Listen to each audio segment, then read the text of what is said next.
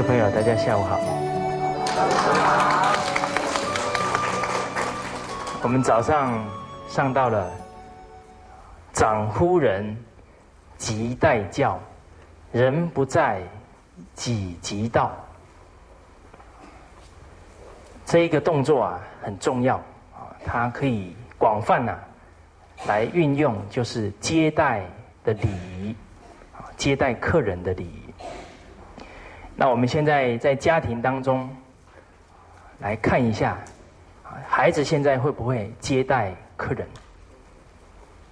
比方说，刚好阿姨来了，小孩在那里打电脑，他会怎么做？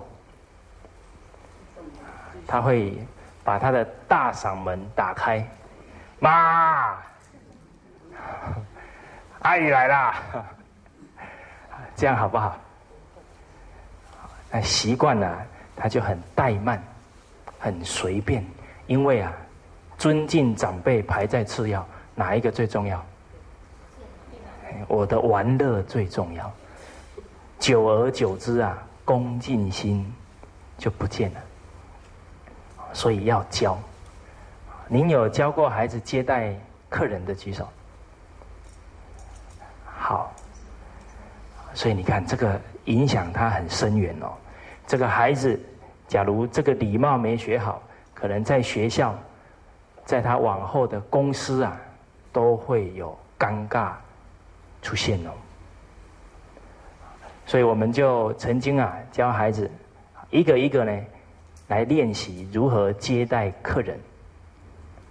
啊，所以这一条经文呐，不只要讲解，还要实际啊。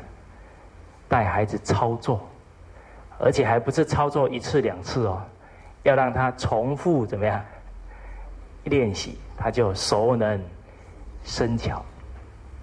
那刚好一天早上啊，这些孩子都学会了，也也是巧妙的安排。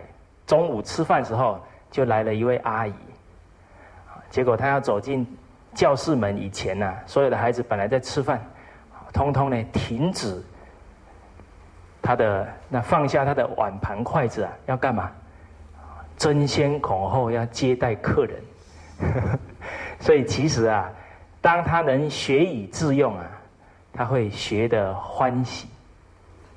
所以这位阿姨走到门口啊，六个孩子排成一排，同一时间呢，鞠躬说：“客人好。” 这个阿姨呢，不敢走进来。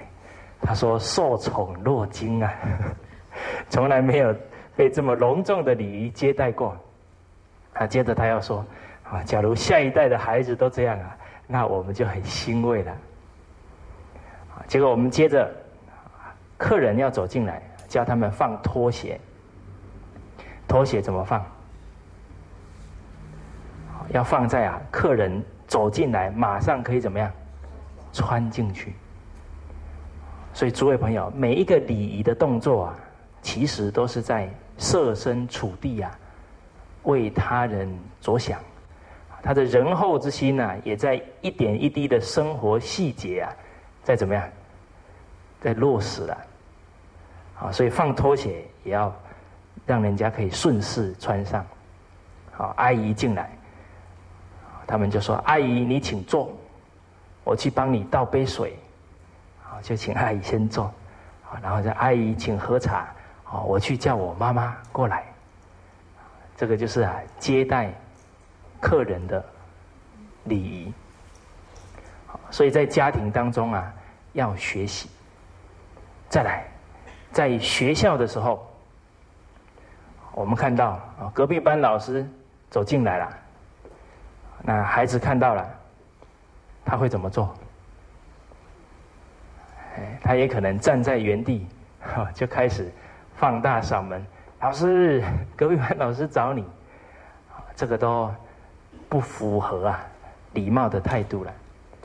所以这个也要教学生，教导他们，好，一定要先哎，老师你等一会，我去叫我们老师过来，啊，再给老师讲了，然后再把。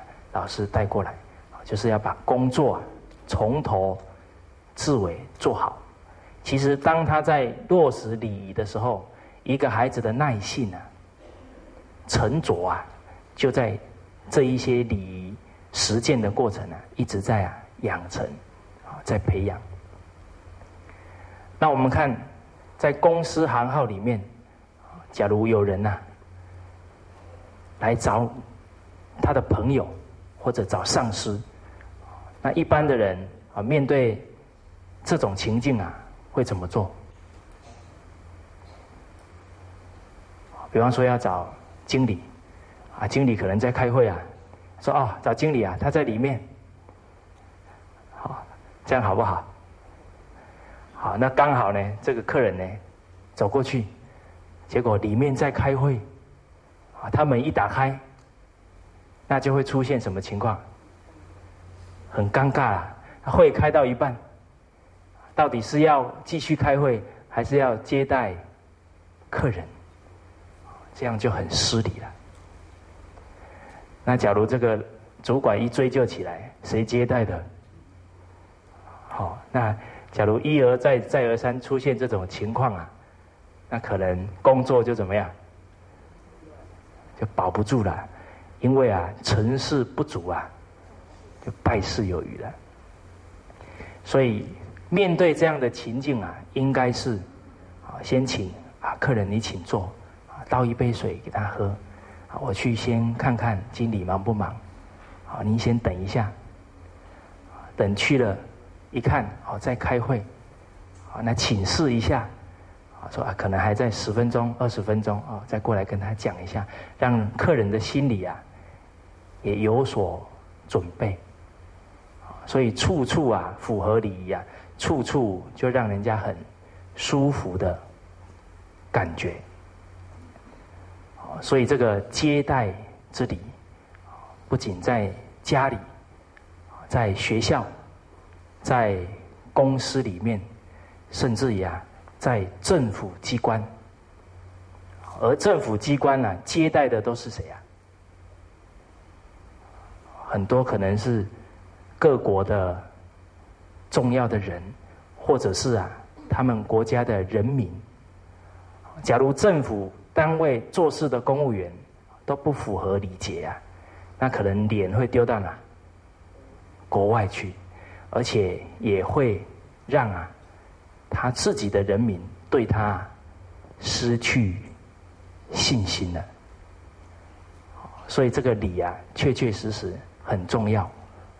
啊，孔老夫子才说。不学礼呀，怎么样？无以立呀，很难在社会团体当中啊立足的好。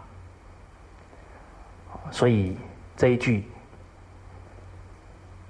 经文呐，我们就可以把它解成接待之礼。好，那下一句经文，我们把它念一下：称尊长，勿呼名。对尊长，勿献能；入狱长，即趋揖。长无言，退公立。骑下马，臣下驹。过犹待，百步余。称尊长，勿呼名。称呼长辈啊！不要直接啊，把他的名字叫出来。其实啊，也是一种恭敬之心。我记得在家里面啊，称呼两个姐姐啊，都是喊大姐、喊二姐。那突然有朋友或者同学啊问我说：“你姐姐叫什么名字？”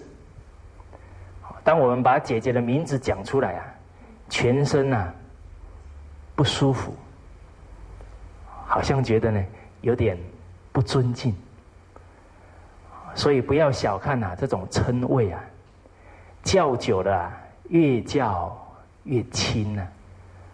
说姐、哥，真的在这个称谓当中啊，人与人啊会越来越亲密。但是假如直呼名号啊，比方夫妻在称呼的时候都三个字三个字叫，叫久了那个气氛就越来越冷淡，甚至于会越来越火爆都有。所以这个称呼啊，我们也应该啊，对尊长都是以叔叔、伯伯、阿姨来称呼。那出社会了，我们也以啊，比方说陈经理、啊陈董事长这样去称呼，人家听了舒服，也不至于啊冒犯他人。那在现在的孩子。啊，他在家在学校也要落实这样的态度。那同事，比方说我们当老师，同事跟同事之间，在孩子面前啊，不要直接说哦李旭老师，或者某某老师，不要这样称呼，因为这样也是啊，都在称老师的名字的。那应该怎么称好？啊，陈老师，啊，蔡老师，这个也是做一个示范啊，给孩子看。啊，虽然我们大人之间称呼可以亲密一点啊，但是小孩啊，他还要从小学习谦恭的态度。啊，所以我们为人老师啊，也可以注意啊，这一些细节的部分。这个是称尊长，勿呼名。那因为西方东晋啊，西方人称呼自己的爸爸妈妈都怎么样？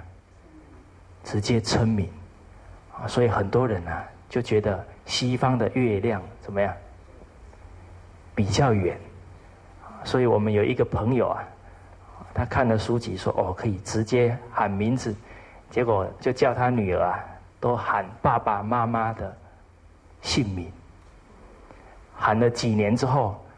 刚好呢，我到海口去教《弟子规》，他才知道哇，错了，他女儿啊跟他讲话已经跟他是平起啊，平坐了，这个时候就不好教导，所以称呼是要树立长幼尊卑的态度，所以这个礼啊也不可废。下一句，对尊长，勿献能。我们早上也有提过，孩子啊，他养成他提升他的才华，我们要引导他有才华的目的在哪里？学习这么多才华，他的目的到底是为何啊？啊，诸位朋友，您带孩子去学这么多才能，要做什么？个很重要哦。你的目的啊，就会引导孩子往这个方向去走。我有一个学生呢，他补习啊，补了四科，国小六年级。我就想啊，只要他。上课认真听，一定啊，不需要补那么多啊。我就把他找过来，跟他沟通一下。我说：“你补四科太多了，不然先补两科就好了。”结果这个小女孩说：“老师不行啊，我们那一条街的人哦，通通都补四科了。你看孩子去补习的目的在哪？别人都去了，我不可以输给人家。”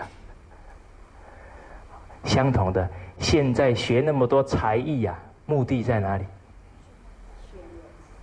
我人家会钢琴，我不会不行；人家会跳舞，我不会不行。好，假如都是为了跟别人攀比呀，好面子啊，那孩子这些才艺学了之后啊，不单呐，没有什么大的好处，因为学杂了就学不扎实。不单没有好处，还可能沾染了这种虚华的风气！学了之后，常常想要去跟别人呢炫耀了。所以我们家长的态度至关重要。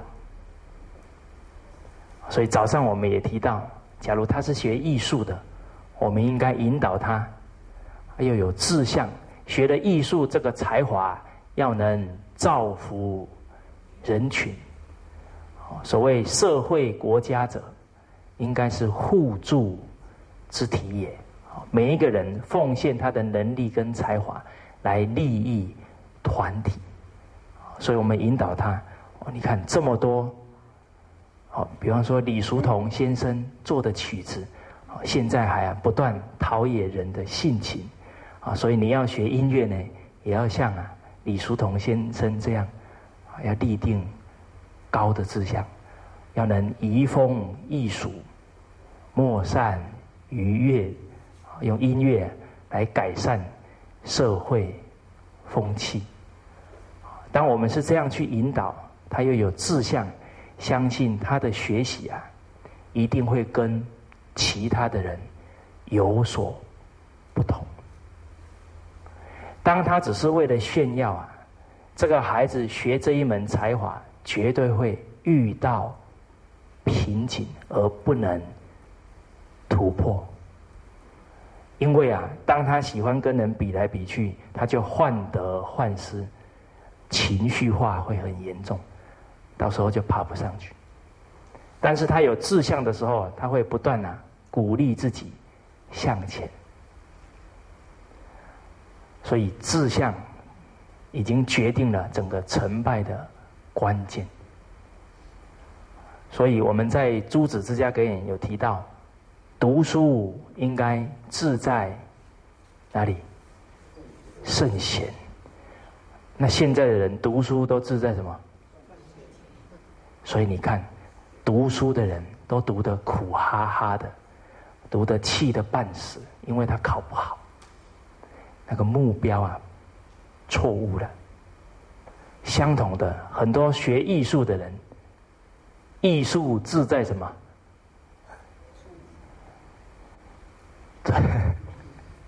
所以他的功夫就不可能一直上去。好，我们要抓到根本。那范仲淹他读书的目的在哪？要找到一个，要掌握一个可以为人民服务的机会。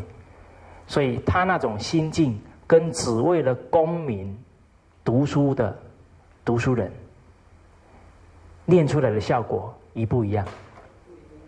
绝对不一样。好，所以教育在胜于始，胜于一开始。好，所以我们引导孩子学习才华技能，也要有正确的观念。所以不可以限人，是长养他谦卑的态度。所以我们在《易经》里面有提到牵挂。六爻皆吉，《书经》里面也提到满招损，谦受益。在《易经》的六十四卦当中，每一卦都都有吉凶啊掺杂，只有一个卦是所有六爻啊都是己，只有一个牵挂。所以，一个孩子懂得谦卑啊，他是可以无往不利。所以在《了凡四训》啊这四篇很重要的人生哲学当中啊，其中第四篇呢，就是描述谦虚的益处。所以袁了凡先生当初去考试啊，也参加过好几次进士考试。那每一次还没有考以前，他观察要考试的这些同学啊，他会发现有一些人啊特别谦卑啊，谦光逼人啊，对人都很恭敬、很谦逊。虽然呢，这些同学有的呢年纪很轻，但是啊，他就觉得呢，他一定会考上。结果考试结果啊。果不其然，谦虚的人都怎么样？考上了，所以我们从小也要时时提醒孩子，常存谦虚。因为纵使我们今天的才华再高，这个才华是不是靠自己形成的？不是啊，是在成长的过程啊，非常非常多的人给予我们照顾、提携，所以越有才华，我们应该越能感念呐，这么多人对我们的付出啊，有这样的心境啊，自然就不会傲慢了。好，所以对尊长，勿献人。下一句，入狱长，即趋一，长无言，退公里。好，在路上啊，遇到长辈啊，我们就要主动过去呢，打招呼。主动过去啊，打招呼。那我们自己教书的，我就曾经听我妈妈讲过，他说有一些学生啊，教过的学生在路上啊看到他，马上呢就躲开了，没有走过来。诸位朋友，这种情况是什么原因造成的？那当然，这很多情况嘛，哦，比方说我们当老师的跟孩子不够亲，所以他们都跑了。也有可能啊，这孩子从小就不习惯呢，对大人行礼，对大人行礼，所以当他都不主动跟大人行礼啊，这种人情世故啊，就会不懂。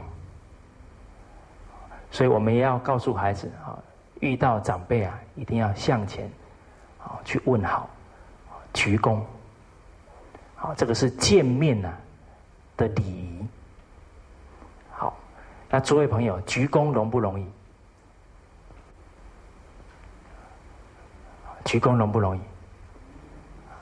现在叫你对一个人九十度鞠躬啊，可能很多人会不习惯。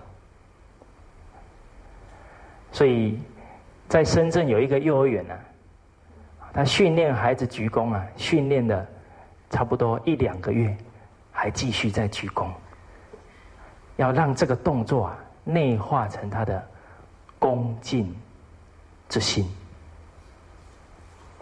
有一个孩子，他的母亲呢有三个姐妹，他的父亲是四个姐弟呀。结果只有他一个小孩，好，就是呢，他母亲的姐妹没有孩子，他父亲的这个姐姐姐呢也没有孩子，只有他一个。那这么多人都照顾他，所以诸位朋友，这个孩子好不好养？你们怎么知道？又有外公、外婆、爷爷、奶奶。哇，这么多大人种！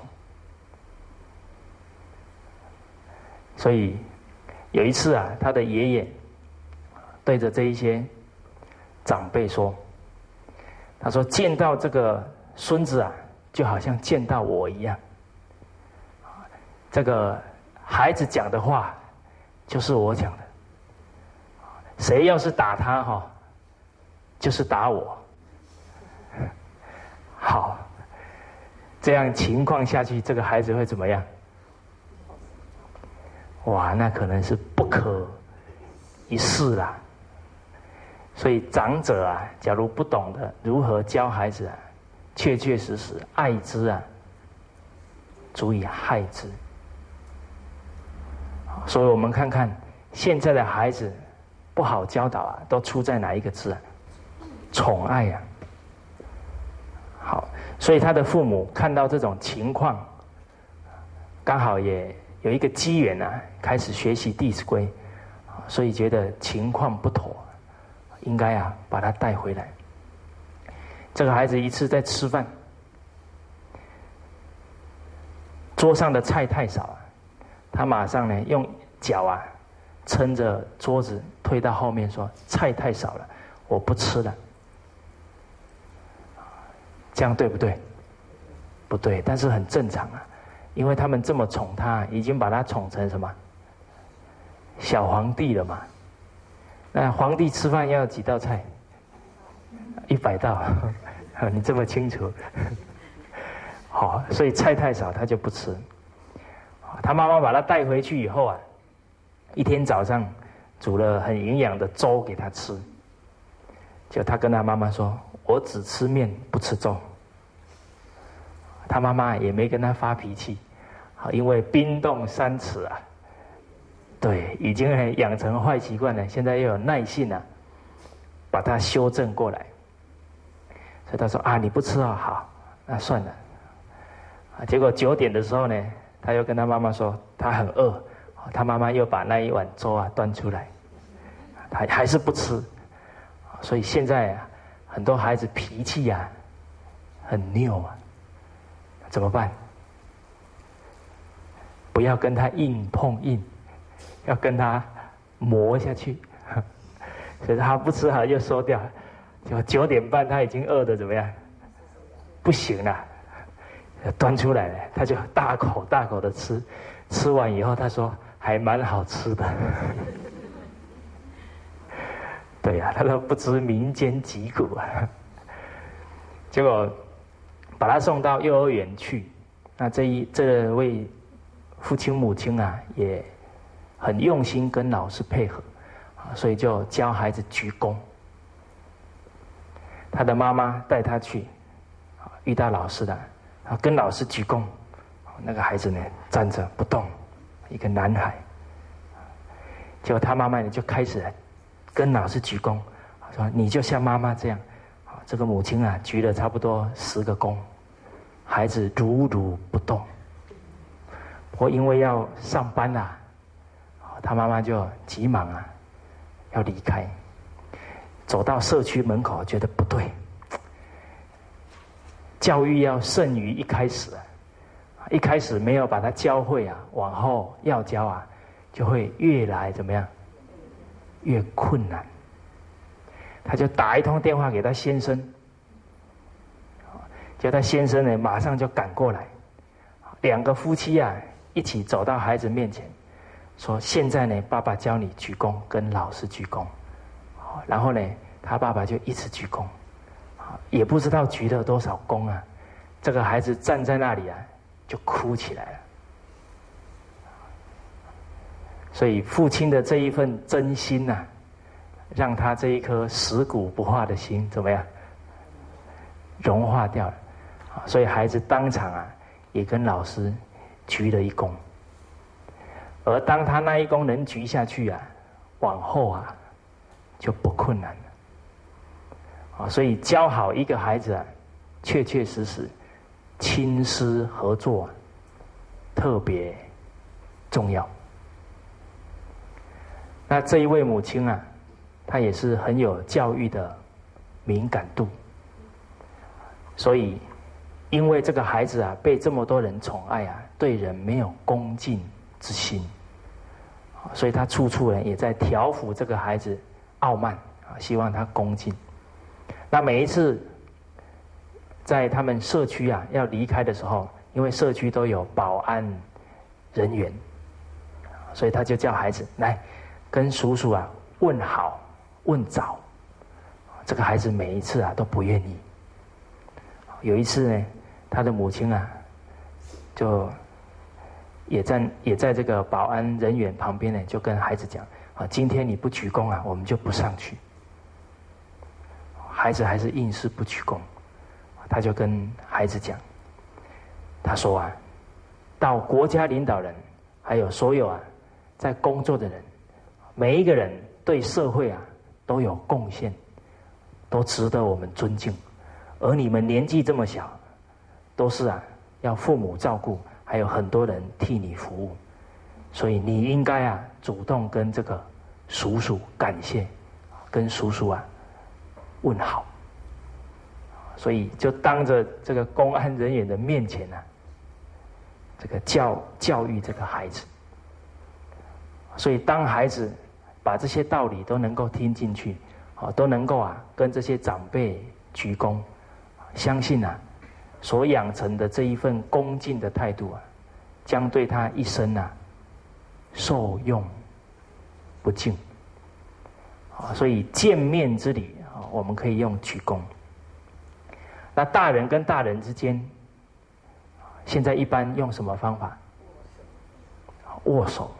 啊，其实握手是西方的礼仪啊，中国一般都是也是鞠一个躬。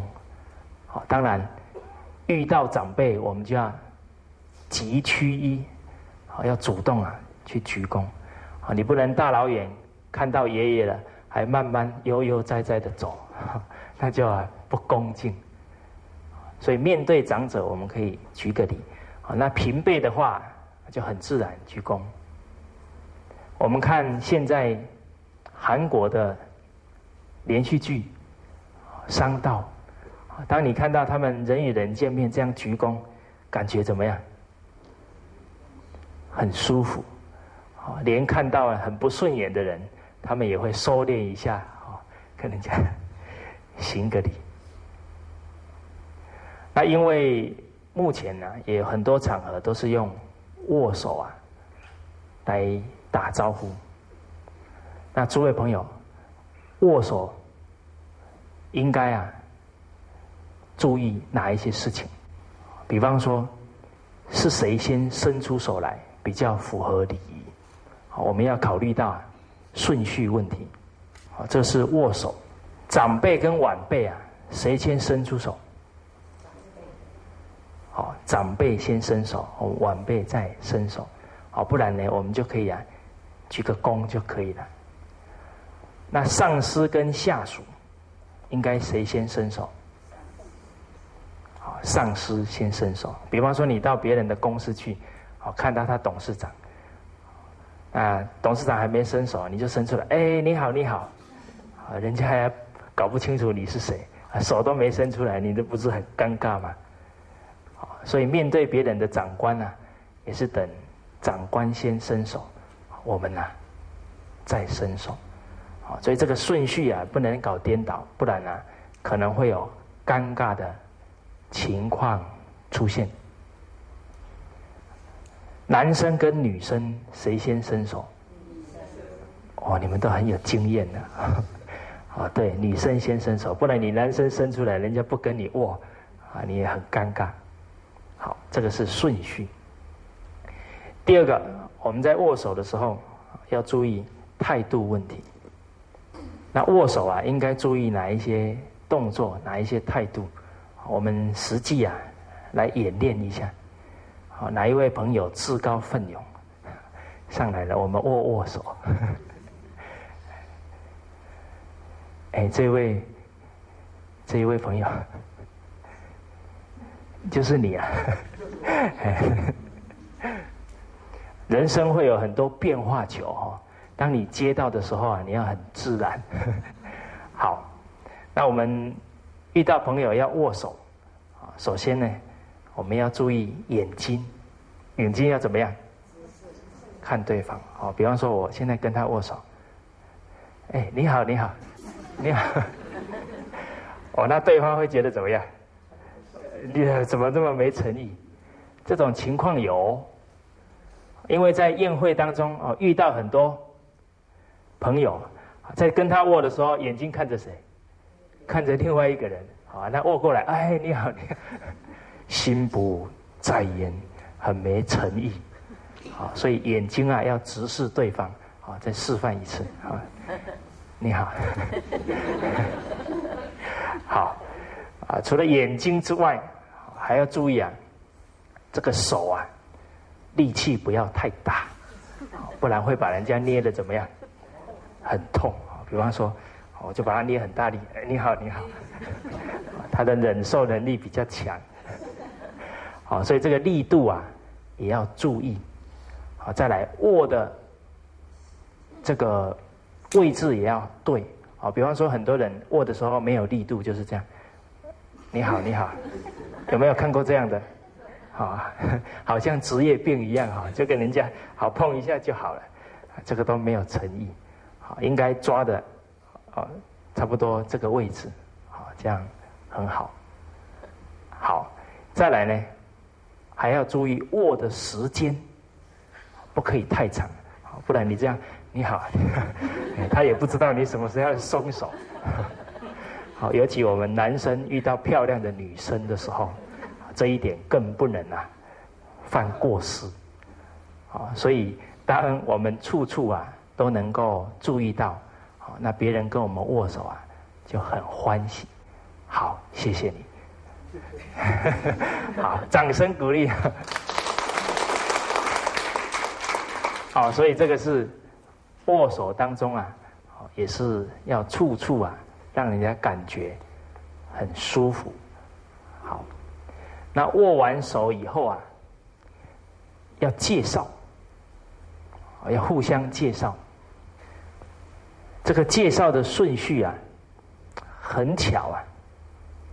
刚好跟握手的顺序怎么样？倒过来。比方说，长辈先伸手，晚辈再伸手。那介绍的时候呢？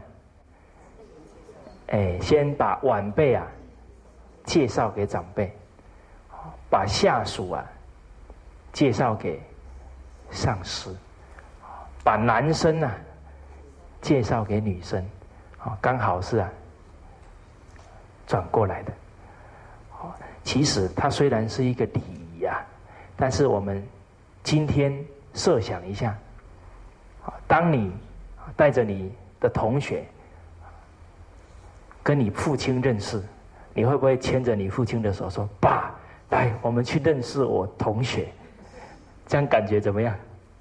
很奇怪吧？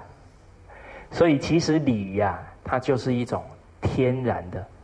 顺序，哪有把把老人家带去认识一个可能那个身高还 还差他一大截的人，那不是很奇怪吗？所以礼呀，我们在《乐记》里面，《礼记·乐记》啊，有提到礼者，天地之序也，天地很自然的顺序跟规律。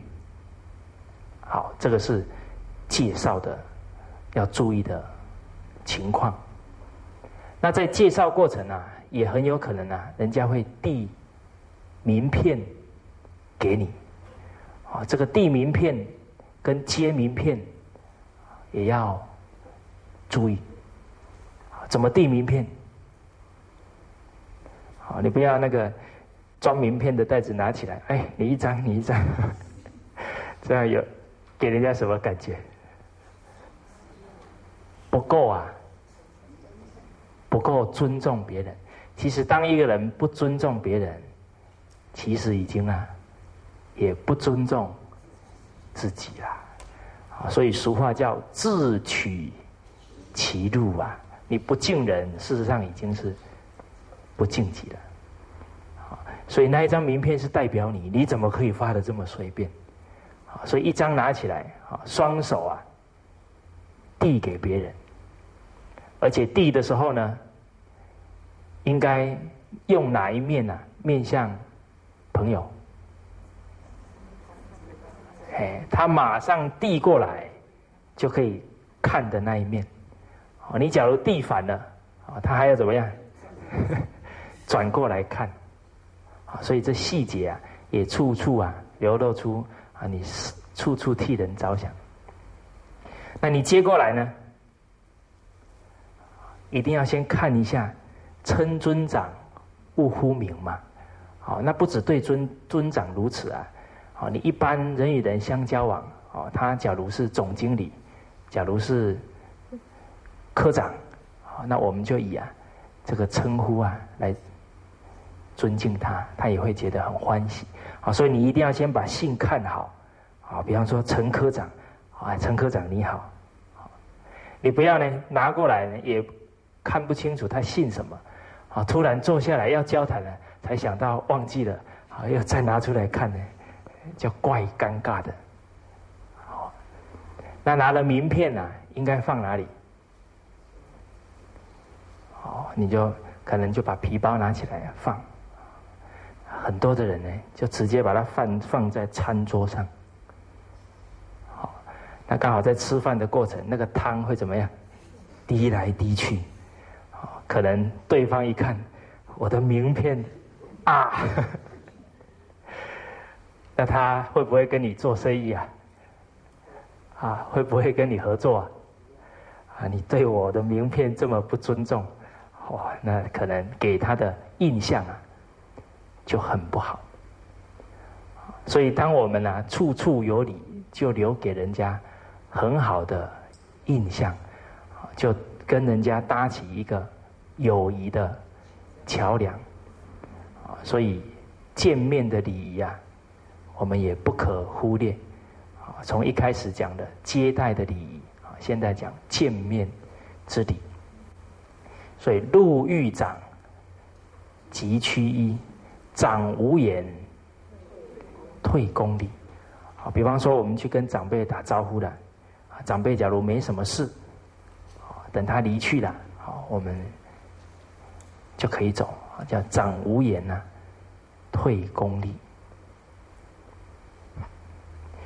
那在我读大学的时候，也很少有机会啊回家里，可能一个学期啊回去没几次。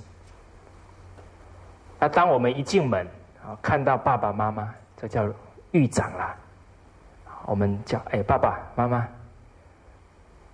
那很多大学生呢，回到家里跟妈妈呢，就好像沾一个酱油，沾完以后啊。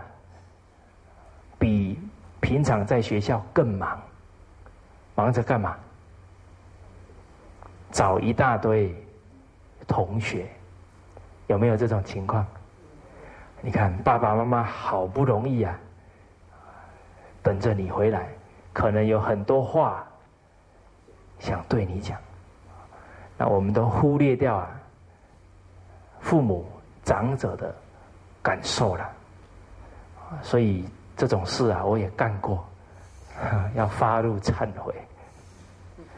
好，所以应该是啊，跟父母啊打完招呼以后，把这些行李都放下来，赶快呀过来，因为一段时间没有跟你谈呐，对你的情况不了解，一定会有许多的担心啊，所以这个时候你就坐下来。陪妈妈看看书也好，啊，陪妈妈喝杯茶也好，啊，这一个时间绝对不能省。很多人就说啊，我妈妈都没什么话跟我说，因为你都打一下招呼就走了，他那个话还没沉淀到要怎么样讲出来。所以，其实当你很有心啊，静静的陪父母、陪老人家坐一会啊。他的灵感怎么样？就来了，自然就有很多话可以跟你好好沟通。所以我们与长者交谈呢，也要有耐性，陪他们呢坐一下。呃，真正坐了一回了，父母确实没有话，我们在长无言呢，怎么样？退功力。那我从海口回来啊，当天下午啊，我就去先去看我爷爷。看完爷爷呢，晚上回来，那也是有四个多月啊，没跟父母啊一起交谈，啊，所以我们马上呢，什么都放下，啊，就先跟啊爸爸妈妈交谈，啊，一谈呢，就谈了。两三个小时，那这个谈话的过程，我们就啊，把自己生活、工作情况啊，仔仔细细跟父母报告，让父母啊很放心我们在那里所做的事。所以我父亲记得我第一次回来跟他报告，他在这个听的过程呢，眼中啊有三次啊流着泪水。因为他听到，在海口、在深圳这些地方啊，很多的孩子学了以后啊，回去啊，拜父母，他听了忍不住啊，眼泪都啊掉下来。那后来啊，那一次我回海口继续工作，第一次打电话回家里来，结果我父亲呢就跟我说：“啊，你在那里做啊，好好做，不要担心家里事啊，家里的事啊，爸爸会处理的很好。”所以父亲还安我的心啊，希望我不要啊牵挂。记得我还跟他讲了一个例子。就是我们海口有一个学生啊，因为他的老师啊很认真教他们《弟子规》，所以他过年回去啊，他就想呢，要拜父母、礼拜父母啊，感谢这一年的照顾。所以这个孩子啊，就端了两杯茶啊，在房间里面准备走出来，啊，结果他要端出来以前，觉得心里怎么样？扑通扑通的跳。这个有点不敢，结果还没走出来啊，来了一些客人，哦，那他更怎么样？更退却了哈，说好又有别人，好越来越不好意思。不过呢，他就打起勇气，老师都教了，我们要认真的去做，啊，所以就把门打开，就直接啊走到父母面前，啊，结果这个孩子就。突然间就跪下来，所有的亲人呐，本来还在聊天，哦，这个孩子一跪下来呢，一片寂静，不知道是什么力量，所有的人很有默契啊，都闭嘴。然后这个孩子就说：“感谢父母啊，这一年来的养育之恩，啊，在这个一年的开始啊，祝父母健康啊。”长寿啊，就跟父母啊顶礼三拜。结果旁边的家长看了都很感动，所以孩子啊也在啊影响大人。这个孩子回学校以后啊，写了一篇文章，他说啊，他要去感谢父母的时候啊，非常紧张，但是啊。他那一跪跪下去的时候，突然觉得脑筋一片清醒，哎，所以呢，跨出第一步啊，比较困难，但是只要你勇敢跨出去了，你就会越做越好。下一句：骑下马，乘下车，过犹带。百步余，这个是叙述到我们古代交通工具，坐在马上，坐在车上，所以当我们坐在马上遇到长辈了，遇到长辈了，那就应该啊，赶快下马，因为你坐在马上，然后遇到你爷爷，然后你这样，爷爷你好，很不恭敬。要赶快下马，或者是坐在车上，也应该啊，先下车行礼。推而广之啊，可能你刚好在忙，比方说你在打电脑，啊，长辈来了，应该先怎么样？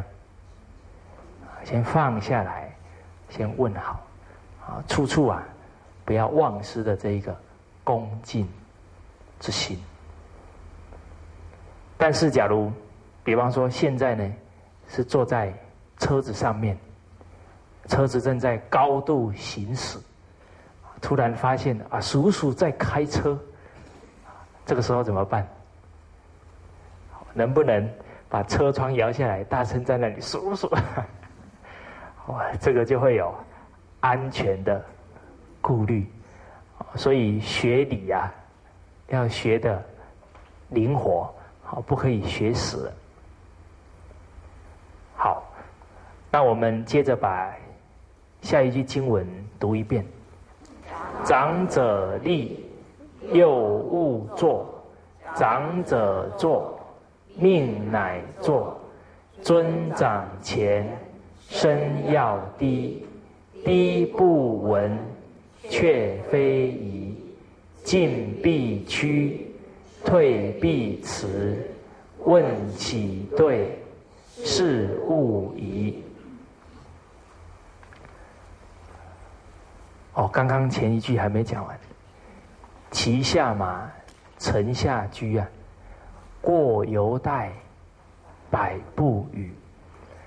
这个过犹待百步语啊，我们可以衍生成什么呢？送宾的礼仪，送客人过犹待百步余，就是送长者、送客人啊，要等他离去以后啊，我们才走。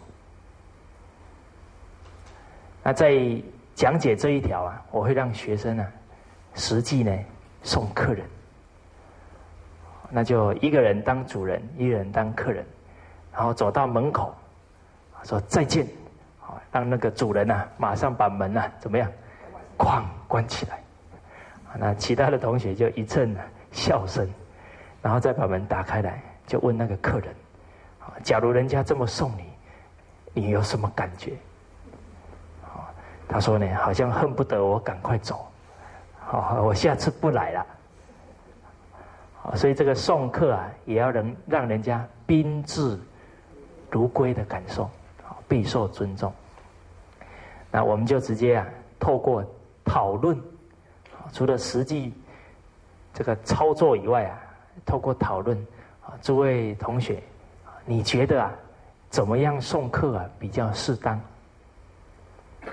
那很多孩子就开始想了，好，把他送到电梯口，再下去，我们再坐电梯下去了，我们再回来。那这样子，客人的心中是什么感受啊？哎，很温馨。那假如没有电梯呢？哎，我们就啊，把他送到楼梯口，再下去。那古代的人呢，他在送长辈、送师长的时候，确确实实都是做到了过犹待百步语，都是看到老师啊已经转弯了，见不到老师的身影了，他才离开。所以我到澳洲去学习啊，因为学了就要用。所以晚上啊，师长讲完课，我们就一起啊送师长回他住的地方。